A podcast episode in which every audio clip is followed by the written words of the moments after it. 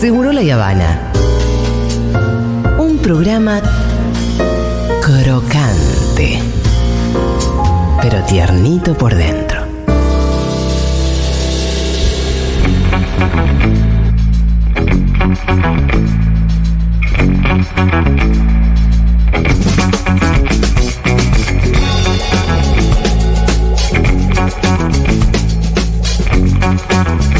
Sayat, ¿cómo va? Bien, bien. ¿Cómo te andan? estábamos, bueno, te estábamos esperando con paciencia. Muchas preguntas. Hoy Muchísimas dije- preguntas. Yo dije, hoy, en lugar de empezar a hablar, digo, eh, estoy abierto a las preguntas y a partir de las preguntas. ¿Ah, sí? dije- no, Bueno. pensé, dije, si no empiezo, tengo un montón de más. Igual tenemos un editadito también, algunos audios para dispararnos las primeras preguntas. ¿Te parece? Dale. Lo escuchamos, dale.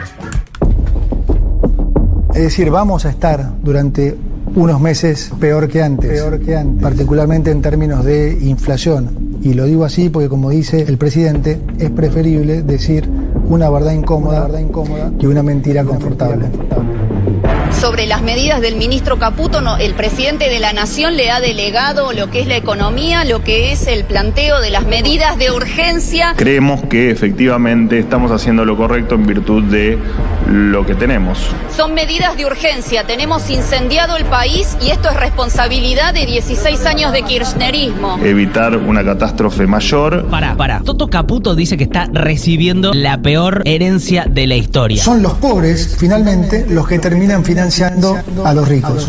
Vino Caputo, o sea, lo echaron a Sturzenegger acusándolo de manejar mal la mesa, se fumó 15 mil millones de dólares de reserva irresponsablemente. ¿Sabes quién estuvo antes de este gobierno? Vos estuviste antes de este gobierno, Toto Caputo. Nos acordamos de vos. Es imposible olvidarse de tu cara, de tu nombre y de tu apodo que es Toto. Lo importante es, eh, el, digamos, el feedback que, que recibimos. El objetivo era hablarle a la gente, que el mensaje le llegara a la gente. lo que se viene, ¿no? La verdad, María, agárrate. La casta, la casta tenemos que tratarla, pero también tenemos que tratar que los argentinos no se nos mueran de hambre y hoy está pasando eso. Me parece que hay cuestiones que son imperativas. las medidas no son para que más gente se muera de hambre. ¿Quién lo dice eso? No, ¿Cómo, cómo un espacio que ganó con el 56% va a querer algo así? Y te adelanto que si nos llegara a ir a ir bien, seguro no va a ser por mérito mío. Seguro no va a ser por mérito mío.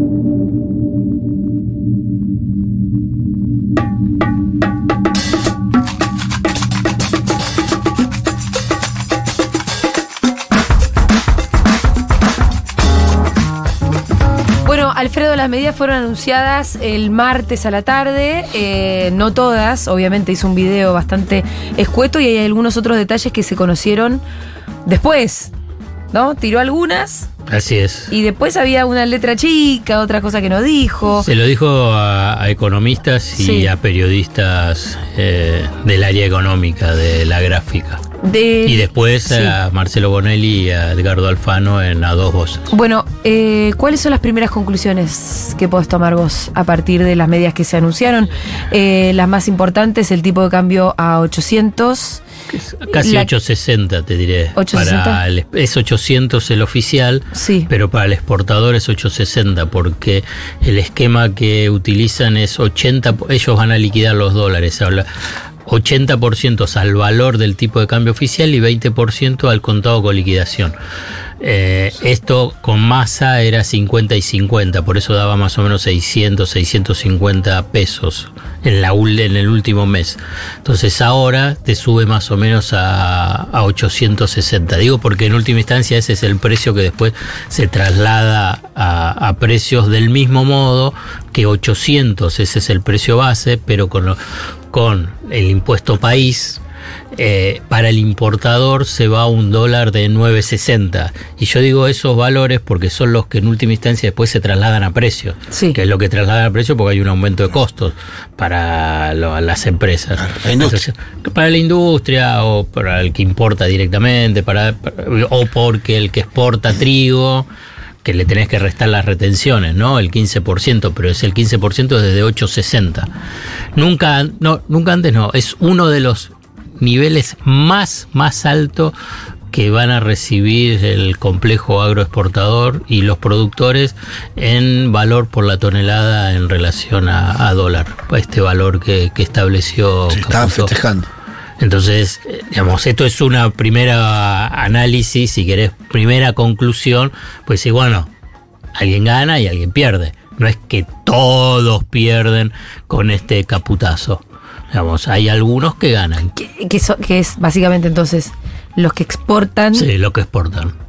que soja, carne. Eh, O cualquier co- Petróleo, minerales, eh, aluminio, eh, todo lo que es de caños sin costura por el lado de Techín. Sí. Digamos, Techín, Alvar, todas las exportadoras, todas las petroleras. Inicialmente ese es hoy Sí. el núcleo de los grandes Los grandes ganadores. No, no, más o menos. Grandes ganadores de, eh, del caputazo. Pero, digamos, cuando digo petroleras, también hablo de las energéticas, digamos, eh, porque también como va a bajar los subsidios, van, a, van a aumentar las tarifas, van a desregular Si el sector energético. mucho y nosotros perdemos mucho, Bueno, esa es la transferencia de ingresos. eso es lo que llamamos transferencia de Sí, ingresos. exactamente. Ese, digamos, es tan brutal la transferencia de ingresos porque siempre hay, hubo, por ejemplo, durante, para que quede claro también, durante el gobierno de Alberto Fernández también hubo transferencia de ingresos. ¿Por qué? Porque los precios subían más que los, Que los ingresos, salarios. que los salarios. Bueno, y entonces vos ahí tenés, tuvo transferencia de ingresos. Pero acá es brutal. Sí, en y, un día. y- y en un día y lo que se te viene para los, los meses siguientes. Entonces, En un día que, que- for- que sí. no es menor porque, sigo insistiendo, es a 15 días antes de las fiestas. En un país que es un país tradicionalista y que los sectores populares, los trabajadores, los sectores medios, los sectores populares, es una fiesta importante, es una fecha importante, el 24, el 31, en donde la familia tenía la cabeza ahí, vos le metiste un guachazo acá. Ahora, Pitu, vos pensás en esto, lo de la fiesta, que está muy bien, obviamente, porque es que la Es vida. lo que está pensando la gente vida ahora. se piensa así, en, su- en- en la cotidianeidad del día a día, pero al mismo tiempo, yo me- a mí me preocupa la foto que sacaron ahora. Y si acaso hay, eh, se congela esta foto, porque lo que también vimos es que con unas pocas medidas, de repente pasó muchísima gente de ser clase media a ser pobre pobre monetariamente. pobre monetariamente, eh, si esto es irreversible o si se va a poder corregir en algún momento. Bueno, ese es un gran desafío. Porque, ¿Por qué uno- te lo digo? Porque los vecinos de la región son países más bien eh, más desiguales que Argentina, con menos clase media que Argentina. Sí. Bueno, hay dos cosas. Eh, hasta ahora, pongo hasta ahora porque el futuro no lo sé, hasta ahora la comparación de Argentina con todos esos países había un elemento diferenciador, una excepcionalidad de la realidad socioproductiva y, y social socioeconómica de la Argentina, que era un nivel de resistencia, de, eh, de organización y de movilización mucho mayor que la que existe en los países latinoamericanos. Justo ayer hablaba con un compañero de la sección de economía que vi- vino de Río Janeiro. Bueno, vos conocés bastante también Brasil. Mm, y ves un nivel de pobreza impactante.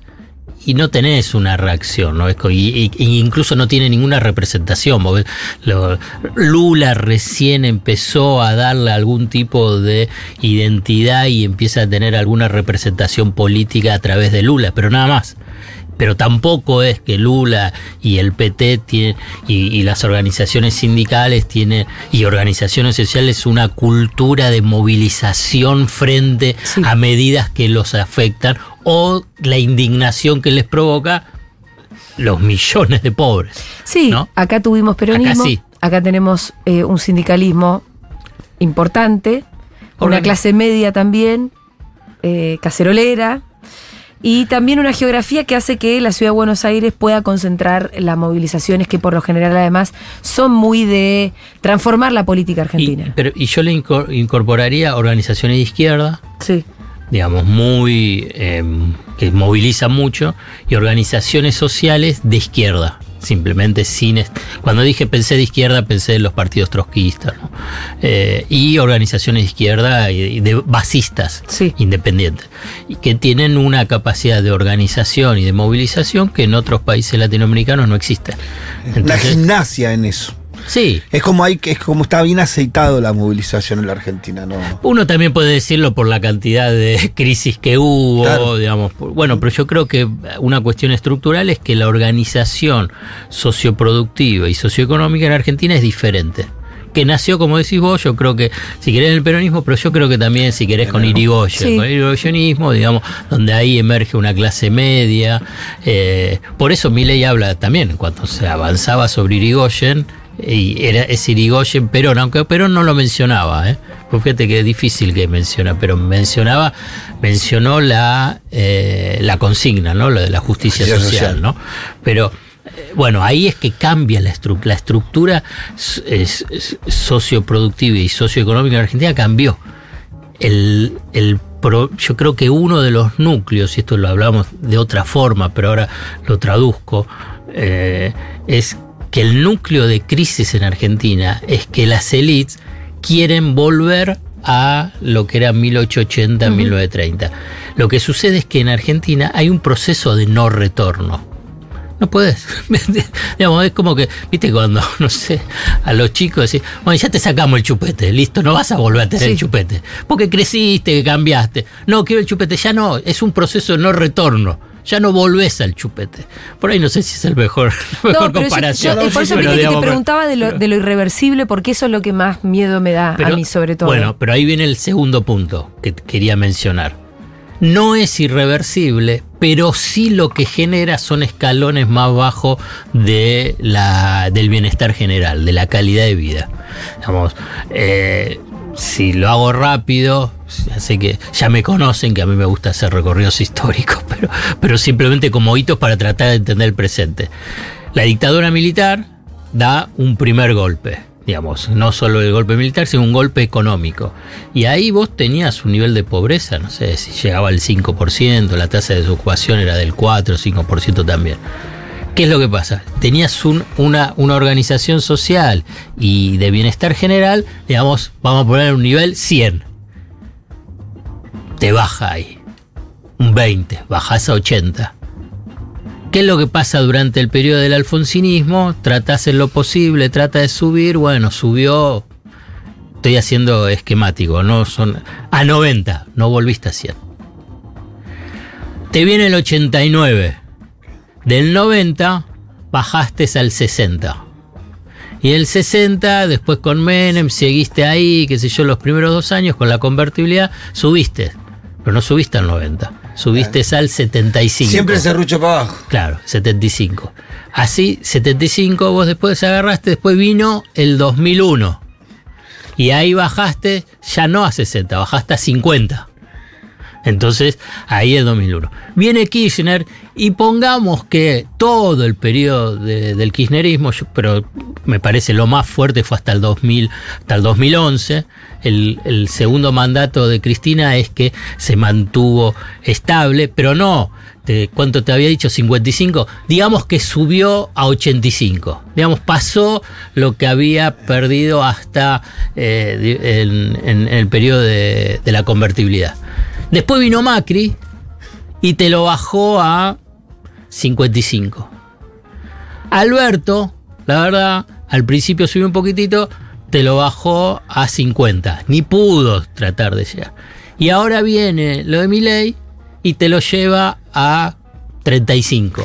Uno puede decir, bueno, esto hoy, ¿no? Más o menos puede subir, bajar más. Entonces, ¿qué es? En otro ciclo, ¿a cuánto puede subir?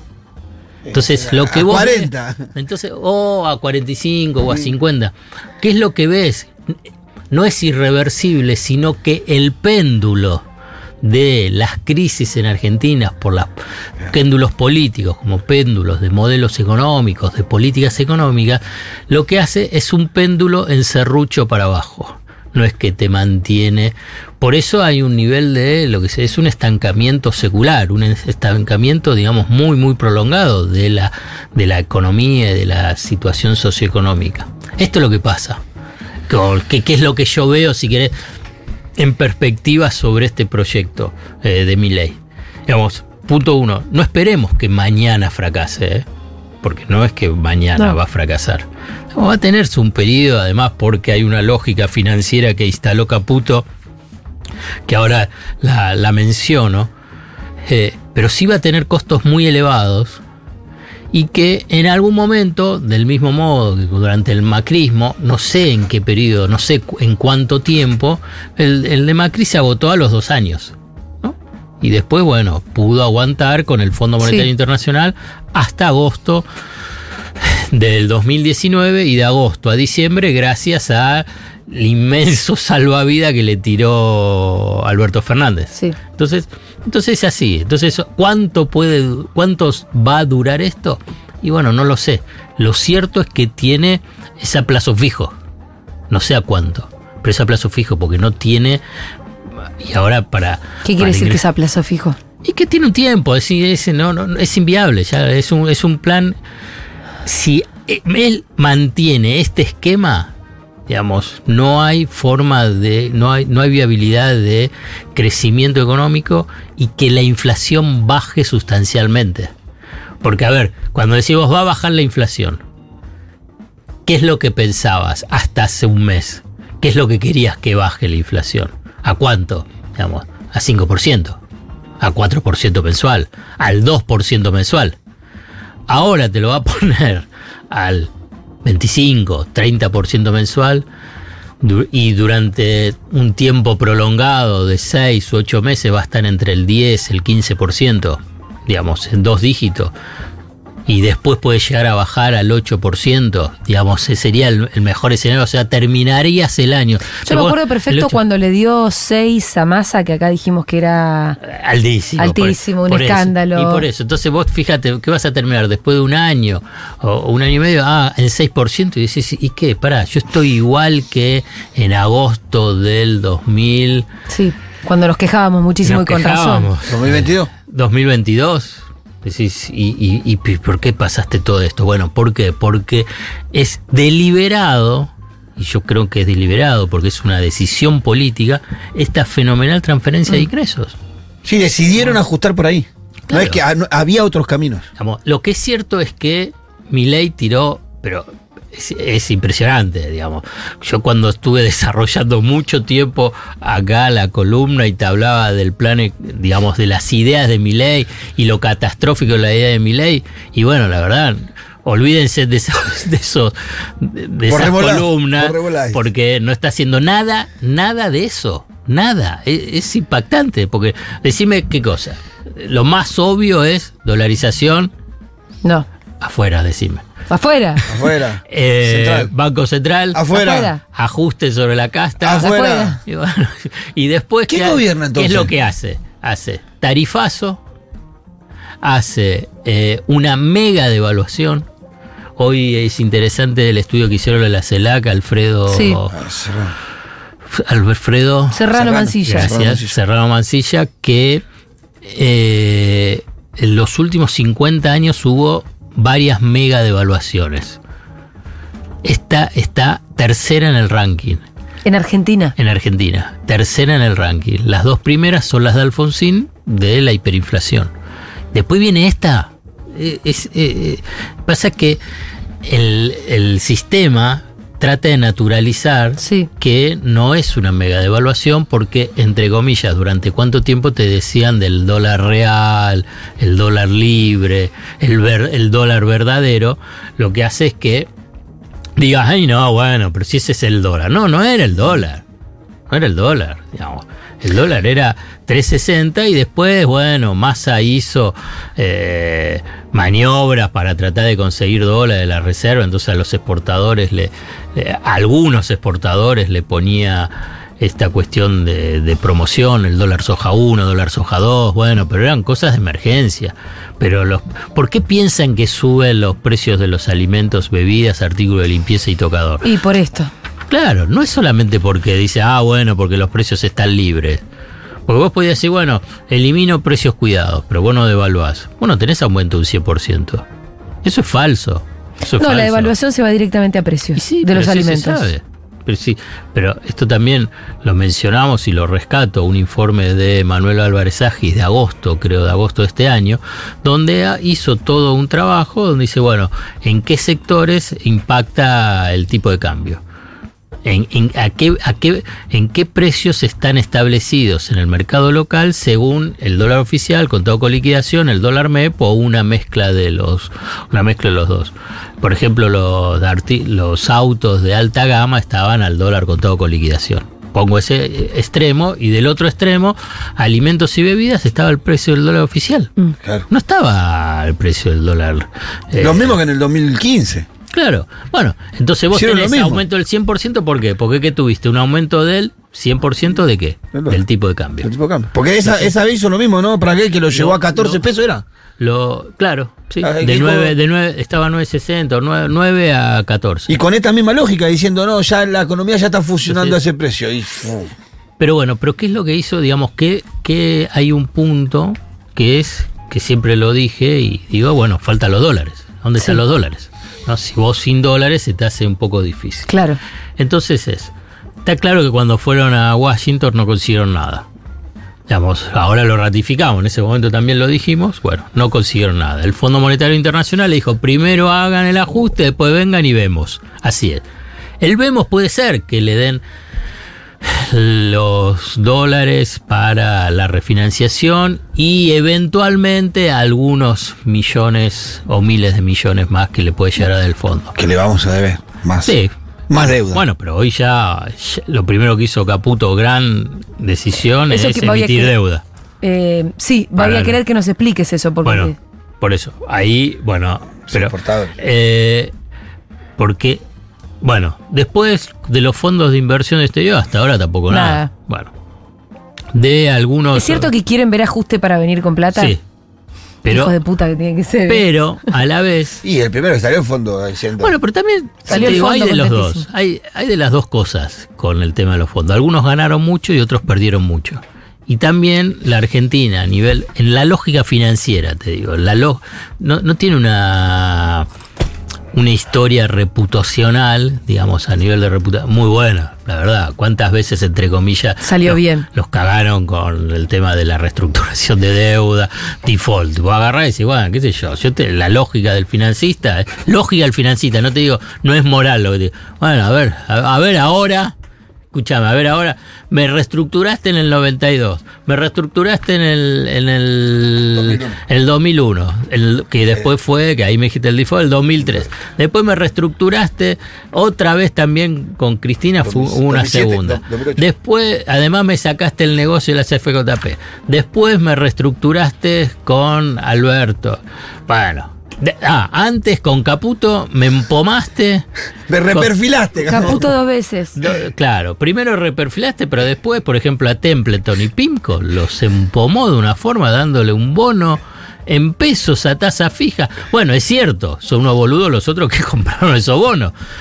Pero eso ya no estará más, entonces los otros financistas dicen, che, bueno, ¿por qué le vamos a dar a estos ahora? Si ya tuvimos eso. Bueno, veamos el ajuste. Pero ¿qué es lo que hizo para incentivar esta con una lógica de especulación financiera y bicicleta impresionante, ya conocida y eh, repetida? Él devalúa Sí, a 800, a un nivel altísimo. sí. Altísimo. Mucho más digamos. alto todavía del, del anunciado o esperado. Claro, sí. Se pero- hablaba de un 600, 650. Sí, en términos históricos. Impactante. Claro, es- en términos históricos es uno de los dólares más altos de la historia de los últimos 50 años, en valores constantes. Sí. Es equivalente al dólar más alto de la salida de la convertibilidad. Cuando salió la convertibilidad, ¿te acordás? Subió de 1 a 4. Sí. Bueno. Es- es- era lo que se llama una sobrereacción en términos de los economistas overshooting. Decían que, que- que- que- decían que Néstor tenía un dólar alto en su Sí. gestión. ¿Qué, ¿Cuánto era? bueno, El cuatro. de cuatro. Y El de cuatro. después fue bajando porque empezó a ingresar Empezaron a ingresar dólares. ingresar dólares, porque justo le tocó un ciclo muy Sí, positivo. ese de la- famoso viento de cola. y Bueno. Que- Pero ¿qué es lo que hizo ahora Caputo en esta lógica financiera? Pone el dólar a 800 y dice, solo voy a devaluar el 2% mensual. Es lo que se llama ajustes periódicos, o sea, el crawling peg. Yo lo digo para que sepa que algo de economía Sí, se- sí, viste, está que tenés, bien. que tenés que hablar en, en inglés. Que algo para estudiaste, que- Claro, que en inglés. sí, bueno, bueno. entonces, ¿cuál es? Y con una tasa de interés en pesos del 100%. Un- Es un poquito más, pero digamos 100%. A ver, ¿cuál es el negocio? ¿Cuál es el negocio? Sí, por lo menos él te Mira, dice por que algo los nosotros no nos dedicamos a esas cosas, Alfredo. Pero igual, Pero pensemos eh, va a poder sostener el 2 No, por- no, no me digas. Es- Este es lo que te plantea. Lo puedes Ah. mantener durante tres meses. tres meses. Vos tenés dólares, ¿qué haces? Sí. Lo guardás. Sí. Todo lo guardas. Plazo fijo. Los financistas, las lógicas financieras, una parte que es bien especulativa, dice, pará, este me está diciendo que va a estar a 800 durante los próximos tres meses, puede, estar- puede ajustarlo 2, 3 o 4% Sí. mensual. La tasa mensual es el 11% en pesos. Agarro los dólares, Compró pesos. yo y- ingreso dólares, dólares. entonces me sube un poco las reservas y tranquilizo el mercado de cambio. Yo agarro, coloco esa plata en plazo, Plazo fijo, fijo. es más plazo fijo, serán en letras, en cosas en pesos, Cosas en pesos. que dan una tasa del 11%. Y después el vuelvo a comprar dólares. Y después vuelvo a comprar dólares. ¿Eso se llama una- puré, lo que se llama hacer puré? No, eso es, es el carry trade. El carry trade. El carry trade.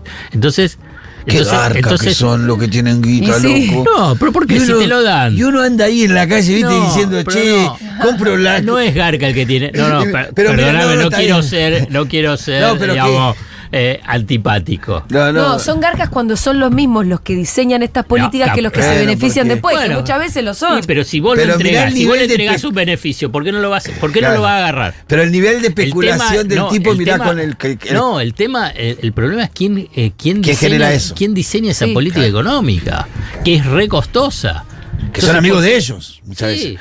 Pero por eso te digo que el nivel de especulación de los tipos es una locura. Claro, pero, pero que lo que dice, ¿por qué? Porque de esa forma voy a conseguir dólares que van a ingresar, por ejemplo, los exportadores. Porque ayer hubo una venta de los exportadores muy fuerte, casi 300 millones de dólares compró el Banco Central. Sí, pero escúchame, me dan primero un dólar altísimo. Después me dicen que me lo van a ajustar más o menos el 2% y lo vendo ahora. Y a la vez lo, lo invierto en, en- Letra. en- en- en pesos. No, y entonces el exportador gana un montón ya vendiéndolo a 800 y va y entonces va a seguir ganando financieramente. Eh, Haciendo de pesos a dólares, de No, pesos me a dólares. río porque yo le contaba a Julia que estaba contento porque había hecho la compra de Navidad hace 10 días. Sí, Se bueno, a ver, ¿te das cuenta? Pero te das Se cuenta Me que... sentía, no, te conté como Bueno, diciendo, pero- yo compré hace 10 días Pero todo te das para la que también especulás, Pitu, pero que. Pero mirá que- porque es la lógica. Pero yo me ¿por sentía un vivo cuando te no, escuchaba y dije, pero está bien, pero no, pero, está- pero es que sirve, pero sirve, ¿por qué? Porque vos aprendiste. Sí, sí. ¿Cuál- ¿Por qué aprendiste? ¿Qué aprendiste? No, Sabía Débora- que le iba a subir el precio. Débora me dijo, ¿Pero por compremos. qué? Débora ¿Pero por qué iba a subir el precio? Porque lo ¿Por tenés a Caputo, Sí. Mm. que pues sabías que va a diseñar una Se política viene. económica. Que iba a hacer subir los precios. Bueno, ponete del lado del financista. Y- y lo Viene mismo con la- Caputo con la guita. y dice Caputo, Claro. dice, ah, mira Caputo, hizo esta. Ah, bueno, vamos. Claro. Vamos, a hacer, vamos a hacer ese negocio. Claro. Sí, pero si te lo esté- Bueno, ¿a ¿quién es el responsable? No, ni Pitu ni el financista. Es el tipo que da incentivos, incentivos que son tóxicos y perjudiciales para la estabilidad de mediano plazo y para el crecimiento de mediano plazo. Em, Alfredo, hay mucho lugar común que repite una y otra vez que no quedaba otra. Va, lugar común. Inevitable. Eh, ellos mismos están diciendo que no quedaba otra, la doctrina Tina. No, pará, ellos There solo is no, no. other way. El viceministro de, de, de Massa ayer hizo declaraciones diciendo que más o menos si hubiéramos ganado hacían lo mismo. ¿Quién? Rubinstein. Sí, dijo, hubiéramos devaluado y hubiéramos quitado subsidios a la energía y hubiéramos quitado subsidios al transporte. Bueno, Nosotros el tema es de qué magnitud, todo es el Claro, tema de la magnitud. pero lo dice en una manera que como si fuera todo lo mismo. Me recalenté con la declaración. Y sí, ¿viste? porque Pero no, bueno. no es el mismo, por ejemplo, el comunicado de Unión por la Patria, que es mucho más político, que salió ayer, termina diciendo es mentira que no había otro camino. Y me Obvio. parece que es importante eh, subrayar que es mentira que no había otro camino, porque si no se hace sentido común Sí. y ya entonces listo, ahora sí lo legitimamos de todas partes. Si Rubinstein sale a decir nosotros hubiésemos hecho lo mismo y Eh, esto es una y es un título, incluso ni sé si la semana pasada también te adelanté el título de por ahí mi nota del domingo.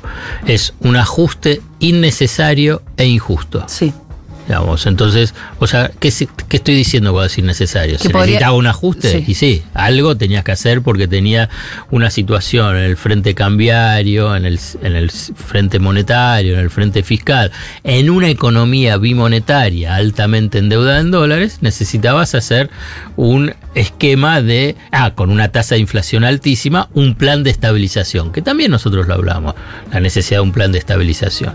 Ahora bien, el tema es de qué forma y sobre quién recae los el costo de este ajuste. Digamos, o entonces, ¿cómo se distribuye el costo del ajuste? Digamos, porque no es que, ah, bueno, si vos podías hacer un ajuste y no iba a afectar la, la situación socioeconómica. Sí, te la va a afectar, pero, Sí. pero porque vos en ese plan de estabilización, digamos, el camino alternativo en ese plan de estabilización incluye lo que se llama una política de ingresos, que acá está ausente. Nada, cero. Por ¿Viste eso. cuando le preguntaron a Adorni? No, ¿qué dijo? Que está Adorni. Le preguntaron en conferencia de prensa, no, y Adorni contestó. Es gracioso, ¿no, no te acordás, eh, Dieguito, si tenemos el audio? Porque Eh, es muy bueno. Cuando se impactan, se, se iba, se iba a impactar no, sobre no, el salario. no, si iba a tener, si iba a haber algún tipo de política sobre los ingresos. Y hoy, Sí, sí. hoy, hoy- No, fue ayer, Ah. fue ayer. No, la pregunta fue. ¿va a haber alguna política que en función de los ingresos, porque impactan sobre los, las medidas impactan sobre los ingresos? No sé a qué te referís. Algo así. Ah, sí dijo. No, no, no, que por eso, Dieguito, Ah. fíjate si lo encontramos porque te va a encantar. Eh, Te va a encantar. ayer todas- casi todas las medidas que anunció el ministro Caputo estuvieron apuntadas bueno, a la reducción del déficit fiscal, como vos contaste, a la devaluación. Eh, te Sí, que quería repito, preguntar- es la madre de todas las batallas. Por eso es que este esquema plantea déficit cero. Sí, lo que quería preguntarte es si va a haber alguna medida complementaria para mejorar el poder adquisitivo de los trabajadores, porque estas medidas Escuchá, escuchá, claramente, digamos, van a provocar un impacto importante en los ingresos. Bueno, no, no, no sé específicamente a qué, te, a qué, a qué te referís con el tema de eh, que va a impactar en los ingresos. Diga, Manuel. Eh, Es increíble. Específicamente a que va a impactar en los ingresos. a eso nos referimos. La respuesta es de un cinismo fenomenal No, también, ¿no? pa- patético. Bueno, ayer también en el reportaje en A Dos Voces. A le Caputo. pregunt- A Caputo le preguntaron al tema de los sal- eh, salarios. Yo creo que. Sí, algo parecido. Dijo, no sé. Dijo que, la, dijo que la gente está feliz, Bueno, es está contenta. Está contenta.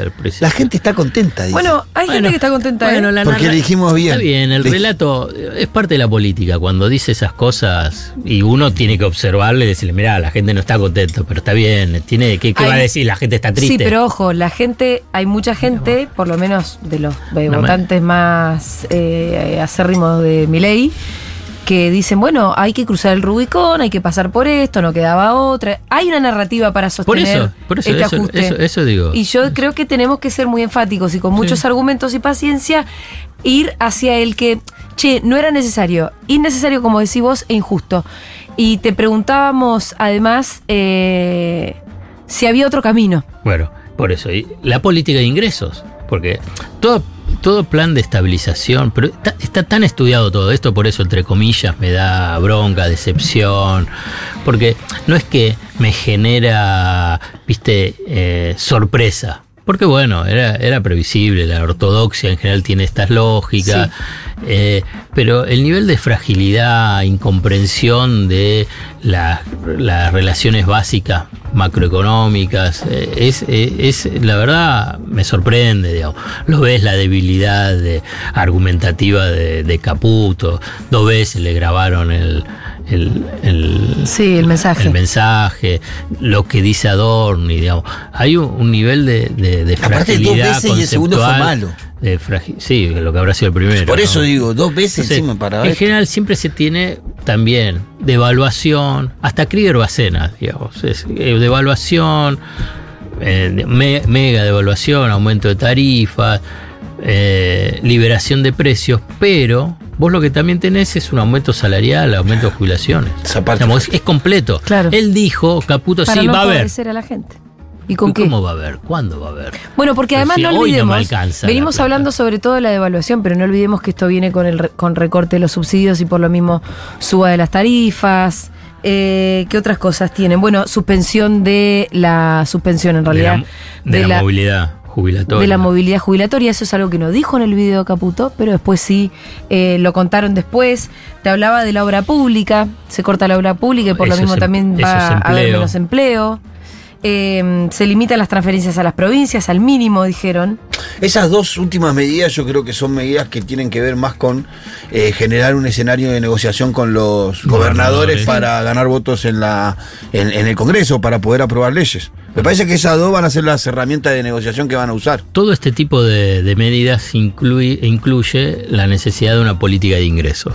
Así, pero así lo dice la literatura, Sí. los, las experiencias locales, Nadie eh, se manda sin red a empobrecer a la gente Y- sin más. Claro. Entonces acá está este argumento, que para mí también es, es mentira, que eh, lo adelantó. La verdad que Milei no adelantó nada de esto.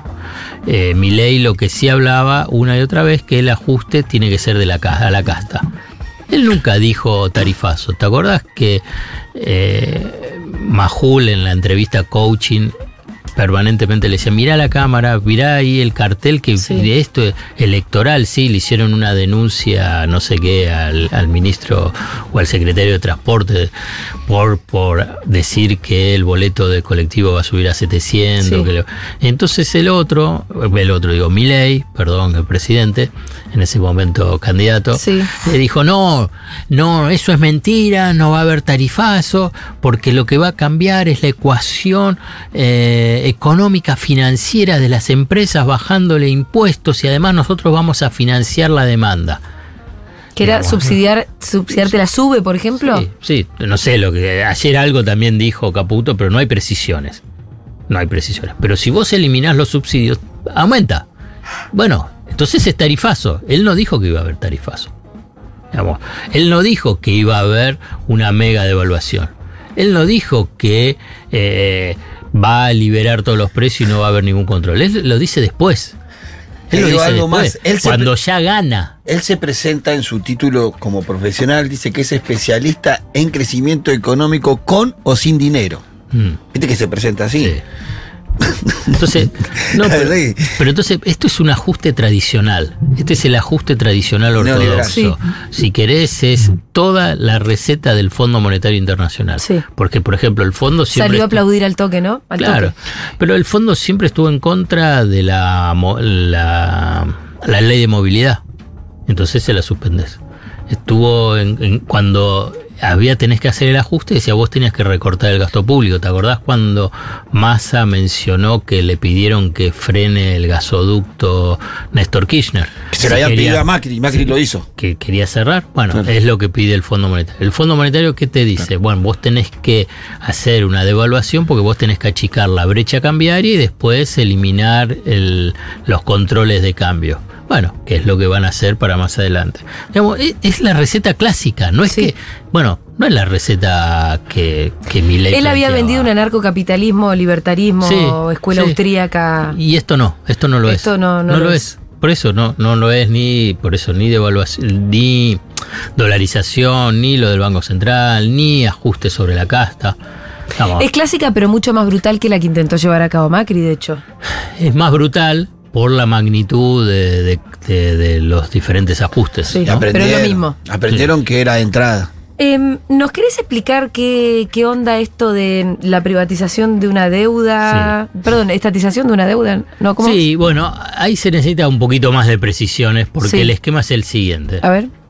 Dentro del mercado único de cambio, o sea, el mercado cambiario, administrado por el Banco Central, los exportadores cuando venden al exterior tienen que liquidar, o sea, entregar los dólares al Banco Central y el Banco Central te da los pesos a cambio de eso, al tipo de cambio oficial. Cuando los importadores tienen que comprar del exterior, le piden los dólares al Banco Central. El Banco Central llega un momento que dice, no tengo dólares. Si vos querés, si vos querés traer productos importados, bueno, tenés la posibilidad de conseguir un crédito del exterior que te dé esos dólares y compras y traes los productos y le pagás a tu proveedor. Tenés un crédito, si no, de tu casa matriz, que tu casa matriz te diga, bueno, está bien, te mando la, el, insumo o la, o la, o la las partes de, que necesitas para la industria, para el producto, y te lo da la, la casa matriz, o vos comprás los dólares en el contado con liquidación y con eso pagás la- las importaciones. Acá falta un punto para tratar de entender, es que si ese, esa operatoria era necesariamente y obligatoriamente tenía que pasar por el Banco Central. Si no tenía que obligatoriamente pasar por el Banco Central, bueno, es un problema del privado. Bueno, qué sé yo, vos quisiste seguir con la producción, yo no Sí. tenía los dólares y listo. ¿Qué es lo que pasa ahora? ¿Qué es lo que te dice? Entonces, entonces dice, bueno, ¿qué es lo que dicen los importadores, las grandes empresas? Mirá, yo estuve, acumulé deuda con eh, la- bancos del exterior, deudas con mis casas matrices, o deuda que yo agarré y puse de mi plata para traer las importaciones. Banco Central, vos me debes esos dólares.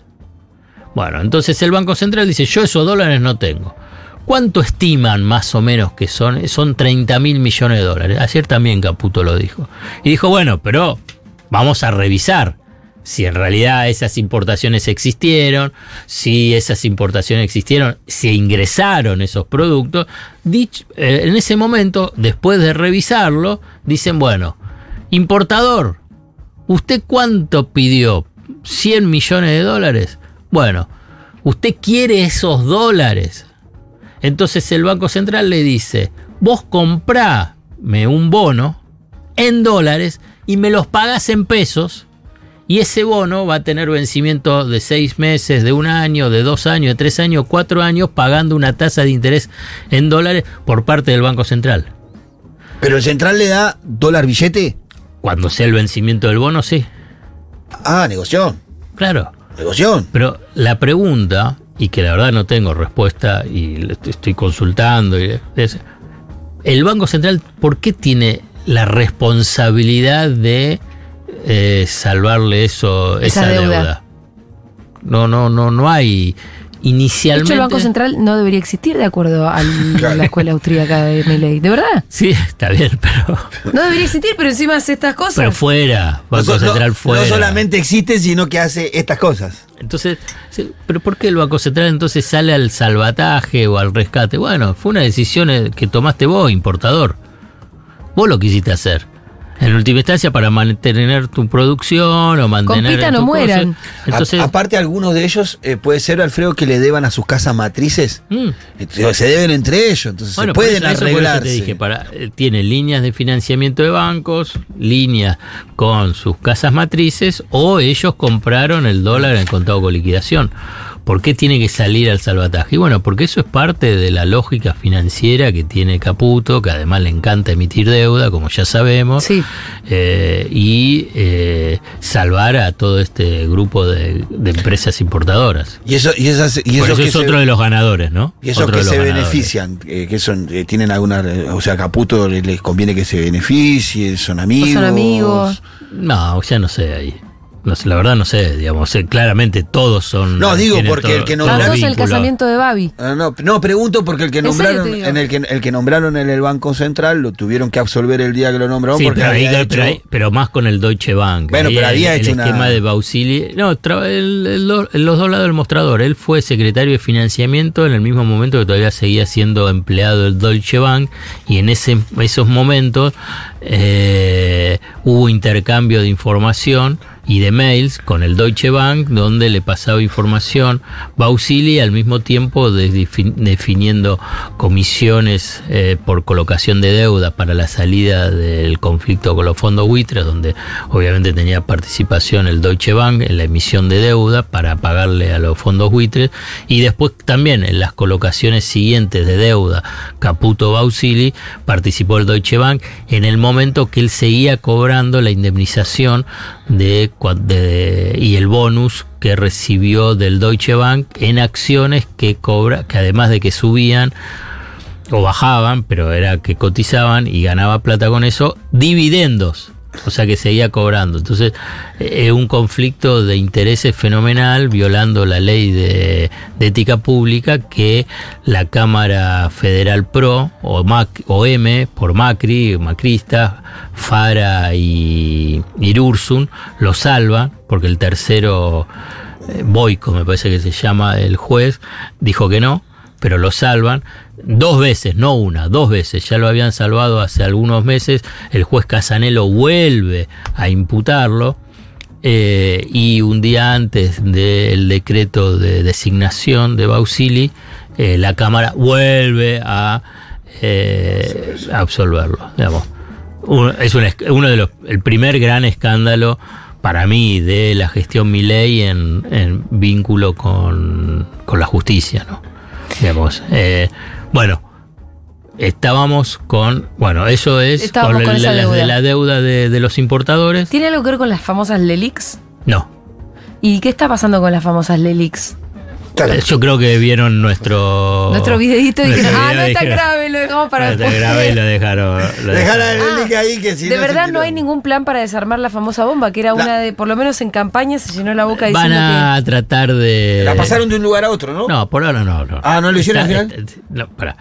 Primero, digamos, los bancos, ¿qué pasa? Al- bien decía- Este dice que el principal problema es de las LELIC y que va a hacer algo con las LELIC y no sabían qué, entonces el Banco Central, por ahí esto es técnico, pero no importa. Digamos, las LELIC eran a 28 días, había otro instrumento, hay otro instrumento financiero que es a un día, se llama PASES.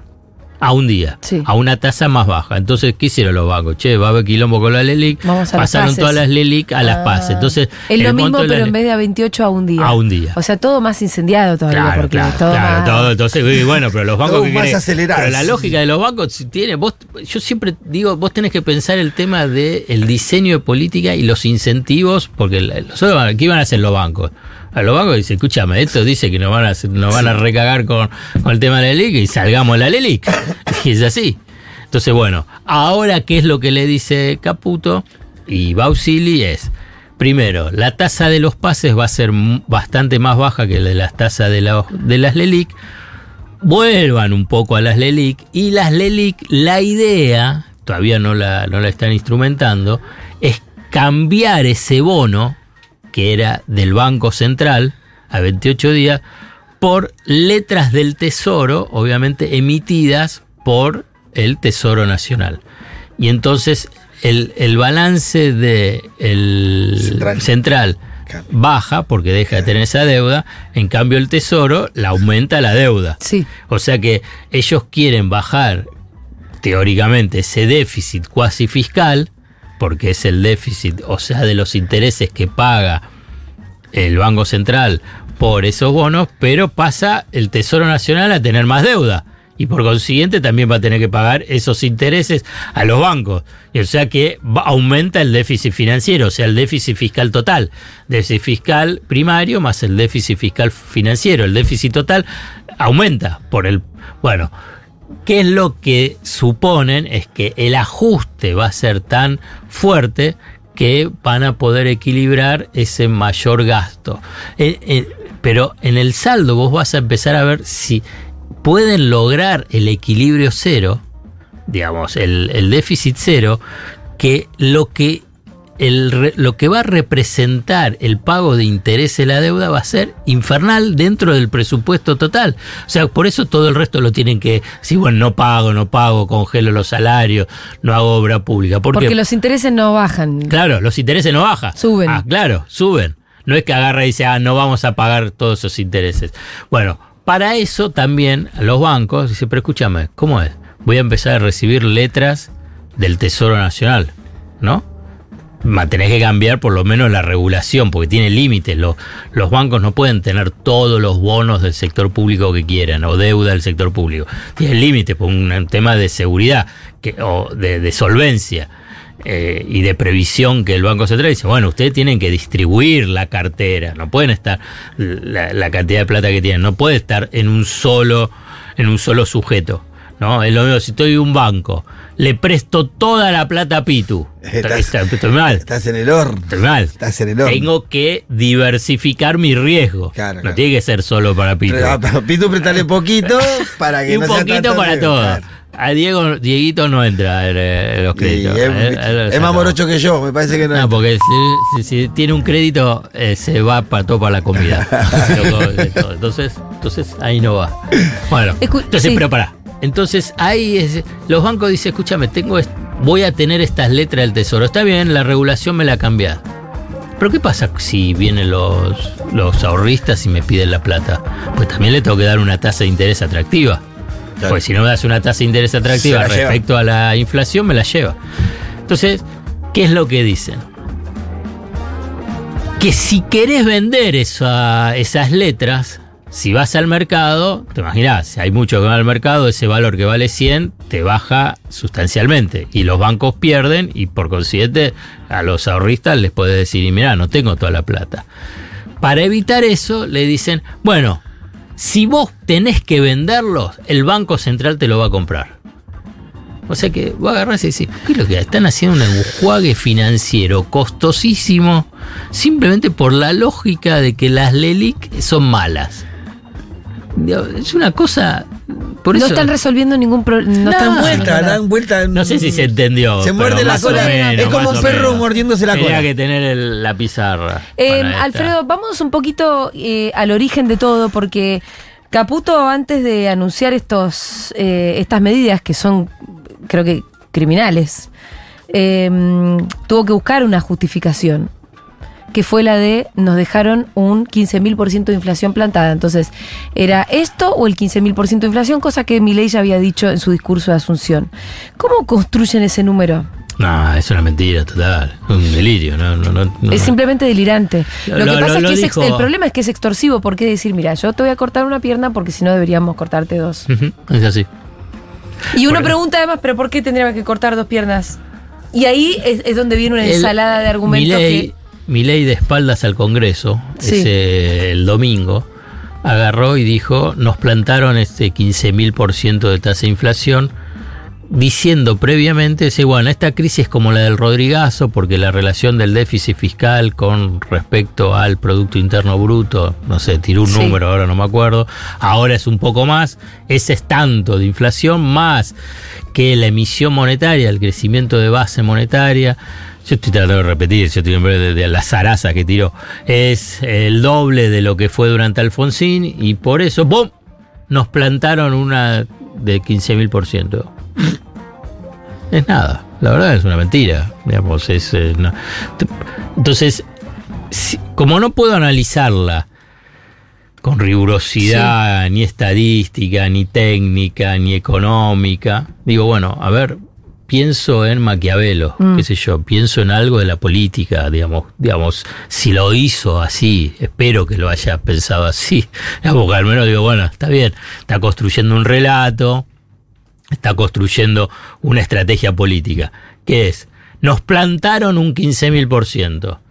La inflación en el 2024 será del 600, del 800% o 1000% y te dice, bueno, pero yo te evité el 15.000%, un poco Claro. lo que estabas diciendo Sí, vos. sí. Y, y durante el otro año, y no llegamos al 15.000%, estábamos en 1000 y te la terminé en 500. Digo números así en forma Sí, sí, sí, por eso digo, te- tenés que decir que iba a pasar una barbaridad para poder llevar adelante tu barbaridad. Claro. No es lo que. eh, Pero te sirve eso, ¿te acuerdas cuando hablábamos en el tiempo de masa, en donde decíamos masa nos evitó la hiperinflación y siempre decíamos que era muy difícil capitalizar lo que no sucedió? No, bueno, pero depende si vos tenés una red que te dice sí, sí, sí. Y claro, ahora hay Eh, toda una, una escuchame, operación muy grande como para... Para legitimarlo Sí. todo y, y darle credibilidad. Eh, veamos cómo avanzan los Claro. negocios para, para, Para ver si, si lo mantienen. Yo, yo recomiendo con esfuerzo, pero dos cosas. Una, para ver qué pasa a nivel de poder, como indicio, como indicio. La nación más, a ver, Sí. le empiezan a pegar, no le empiezan a pegar, empiezan a... Hoy hizo un pedido concreto ¿Qué de liberación de, de los militares. Hay una nota que titula La venganza de No, pero esa es la nación. La nación. Bueno, la, La nación es nación siempre, más. la nación más. Siempre va a pedir la liberación de los militares. la Claro, nación, sí, no importa sí, cuando sí, digas sí, esto. sí, sí. Eso de la, pero la editorial siempre es. Bueno, la Nación Más, a ver lo- los periodistas amigos que, que tiene Feynman, y todos, que obviamente porque ahí también juega, eh, juega mi, eh, Macri. Y después Clarín. Clarín. Pero Clarín ya no por un tema ya ideológico, ahí es por negocios. Entonces, y eh, solamente como referencia es si desembarca Slim o no desembarca Slim en Argentina y si se lo habilita o no para que desembarque. Entonces, eh, ¿Qué es Slim, perdón? Slim es, Carlos Slim es uno de los hombres más ricos Magnate del mundo. mexicano, ¿no? mexicano. El negocio de acá de, que de quiere- las telecomunicaciones acá tiene claro. A él tiene claro acá. Tiene Y claro. él quiere desembarcar con qué otro negocio Con acá. 5G. Y eso compite con Clarín. Claro. Clarín no quiere que entre el mexicano. Claro. Ahora, no quiere entre la- nadie, siempre no Sí, quiere que entre nadie. Para la escuela de Milei no tendría que haber ninguna no traba para existe que. más, olvídate de ese Milei. No, pero yo quiero recordarle a los libertarios Ah, que bueno, miran este bien. video. Ah, bueno, eso está bien. que está si están bancando todavía, lo que ah, están sí. bancando es al macrismo o a Caputo y a la ortodoxia. No están, Sí, sí, no sí. están bancando más al libertarismo que a ustedes les gustó, No, no chicos. existe, no existe. Entonces, Eso No, que el libertarismo que pará. proponía. Porque el IMSS, si quiere entrar, debería poder entrar sin que nadie le ponga ninguna Y traba. el segundo es, la es ARSAT. Si avanzan en lo supuesto que él dijo que se va a privatizar ARSAT. Entonces ahí también que a Slim le, le interesa, porque es, es- es fabuloso el que se queda con ARSAT, porque además ARSAT armó toda una red de fibra óptica Sí. a nivel federal, impresionante, versión pública, que la verdad no sé lo que puedan llegar a cotizarlo, porque es miles y miles de millones de dólares, pero bueno, a ver si, si lo- se lo regalan. Un dólar, entonces un, entonces uno- ahí es un donde dólar yo punto veo- seis el mega. Entonces yo de ahí, yo- porque ahí está en mayorista, es, es- es la red mayorista. fortuna. Entonces va a agarrar y decir, bueno, a ver cómo se juega, porque también hay un tema de negocios, eh, digamos, eh, y, y- y- y- y- y está loteado también el tema de negocios en el gobierno de, de Milei. Te pongo un dato que lo hablamos en, Sí. en mano a mano con Pablo Ibáñez, no sé si lo mencionó, digamos. Hay como a nivel de gobierno la Corporación América, o sea, Eduardo Urnequian tiene más o menos un 30% de gabinete. Sí, o más. Ah, o más, bueno. Incluido el presidente. Bueno, el presidente, pero tiene a Nicolás Pose, jefe de gabinete, a Guillermo Franco, eh, ministro de Interior, Cunio Libarona, ministro de Justicia, entonces, y, y alguno más. ¿Cuál es uno de los principales ingresos que tiene la Corporación América? Son los, el manejo de los aeropuertos. Sí. No solamente lo acá, de todo el país, pero además de otros países, pero en Argentina. ¿Cuál es uno de los principales ingresos que tienen los aeropuertos? El que maneja los aeropuertos. La tasa aeroportuaria. Ajá. Uno no sabe porque no lo ves, porque, porque está dentro del pasaje que uno paga, tenés un montón de impuestos, la tasa aeroportuaria. La tasa aeroportuaria hoy, y fundamentalmente para el, es para el exterior, me parece que está en 57 dólares. ¿no? Cada vez que vos pasas por ahí. No, no, es cuando vos pagaste el compras el boleto. Cuando compras el boleto mil dólares, no es mil dólares para la aerolínea. Tenés un montón de impuestos, dentro de ellos la tasa, la tasa aeroportuaria. Pero por eso te digo, cada individuo que Ah, pasa sí. por un aeropuerto y se sube a un avión pasa Sí. 57, eh, paga Claro. 57 dólares. Entonces, ¿quién es el que define la- el monto de la tasa aeroportuaria? Es el Estado. sí. En general, las migraciones o la- la- vinculados con las políticas eh, aerocomercial. Bueno, en el decreto de que armó las los nuevos ministerios y las asignaciones del, de- del jefe de gabinete, ¿quiénes son las dos personas que van a definir el monto de esa tasa aeroportuaria? ¿Son de Burnequian? Sí, Pose y Franco. Entonces, entonces lo que te quiero es, cuando pongo este ejemplo, como puse el ejemplo con el tema Clarín y, esa tensión que puede haber con Slim u otros negocios, u otros negocios, y otros que pueden estar vinculados con el sector agropecuario, cuando pensás Cresud y Eduardo Elsten, vieron que Eduardo Elsten está ahora muy cercano a, a- a Javier Milei, o Be- Bertheim, también, vos agarras, porque ahí hay que- negocios. Que es Irsa, Hay- que es el que se lo llevó a Estados Unidos. eh, Elstein, sí. Elstein. Elstein. Entonces, ahí hay negocios. Por Sí, ejemplo, Wertheim, los Wertheim son los dueños de hace hace un año de DirecTV, por ejemplo. Entonces, lo que quiero decir es que no es solamente, no es solamente decir, bueno, es la política económica, es lo, lo macro que te genera esas transferencias de ingresos, sino también después están los negocios. O lo que fue IPF dándoselo a Techín. Entonces vos fíjate, ya, ya te mencioné cuatro, de los grandes grupos económicos en Argentina, muy, muy poderosos, muy, muy influyentes, que están ahí eh, rodeando adentro o en, la- en- en rodeando En la- en el primer cordón, el primer cordón, de digamos, lo que es el gobierno de Milei. Sí. Y esto hay que, tra- eh, hay que traducirlo, porque si no después queda "Y se tomó esa medida y bueno, porque no sé, por precios reprimidos, porque... No, no, no, lo que hay es también negocios, porque lo que tenés Es que pensar fundamentalmente negocios, ¿no? es, mi ley es, vos tenés decisiones, por- hay cuestiones ideológicas, cuestiones políticas y cuestiones de negocios. Entonces, todo lo tenés que pensar para tener una comprensión abarcativa, digamos, con estas tres variables, digamos, ejes rectores para tratar de entenderlo. Pues si no, no puede entender. Porque, viste, muchos dicen, "¿Y ¿pero por qué lo hacen? Sí. ¿Pero por qué lo hacen? Como dijo Villarreal, ¿cómo un gobierno que ganó con el 56% va a querer que la gente se Claro, muera pero ¿por qué lo hacen? Y no, bueno, porque vos tenés que pensar co- con estas tres variables o con estos tres ejes para tratar de entenderlo, porque si no agarrás y decís, pero no puede ser tan boludo decir, ¿cómo hace gol? Pero porque ellos no, ¿qué, qué quieren? Digamos, destruir todo. Sí. ¿Qué quieren? ¿Que ¿Quieren les fracasar? mal? ¿Quieren fracasar? Y no, No. no, quieren fracasar. Quieren ayudar a los que quieren ayudar. Es lo, que, es lo mismo que pasó con Macri, como agarrás y decís, bueno, ¿qué es lo que pasó con las autopistas autopista del Sol? Cuando era, bueno, era todo un negocio. ¿Qué pasaba con obras públicas? Todo un eh, digamos, co- con otra, ot- otro rulo vinculado con el negocio que me pareció fabuloso, viste, Eh, Luis Caputo, apellido Caputo. Una de las principales constructoras de Argentina es Caputo Caputo. de. Nicolás Caputo y de la familia Caputo. Porque si vos agarrás el balance, no está solamente Nicky Caputo, socio del alma de, y amigo del alma de, De Macri. Mauricio Macri, sino que está la familia Caputo, o sea, él también. Y viste que cuando le preguntaron sobre el tema de la obra ¿Toto y pública. Nicky son algo? Sí, son primos. Entonces eh, agarraron y él dijo, Luis Caputo dijo, no, la obra pública eh, la suspendemos, porque, viste, el- como complicidad con Bonelli y Alfano. Bueno, y viste cómo es esto. Todos ya saben cómo es el de la obra pública, digamos, con el tema de los políticos. La y qué es lo que Es tu primo, hermano.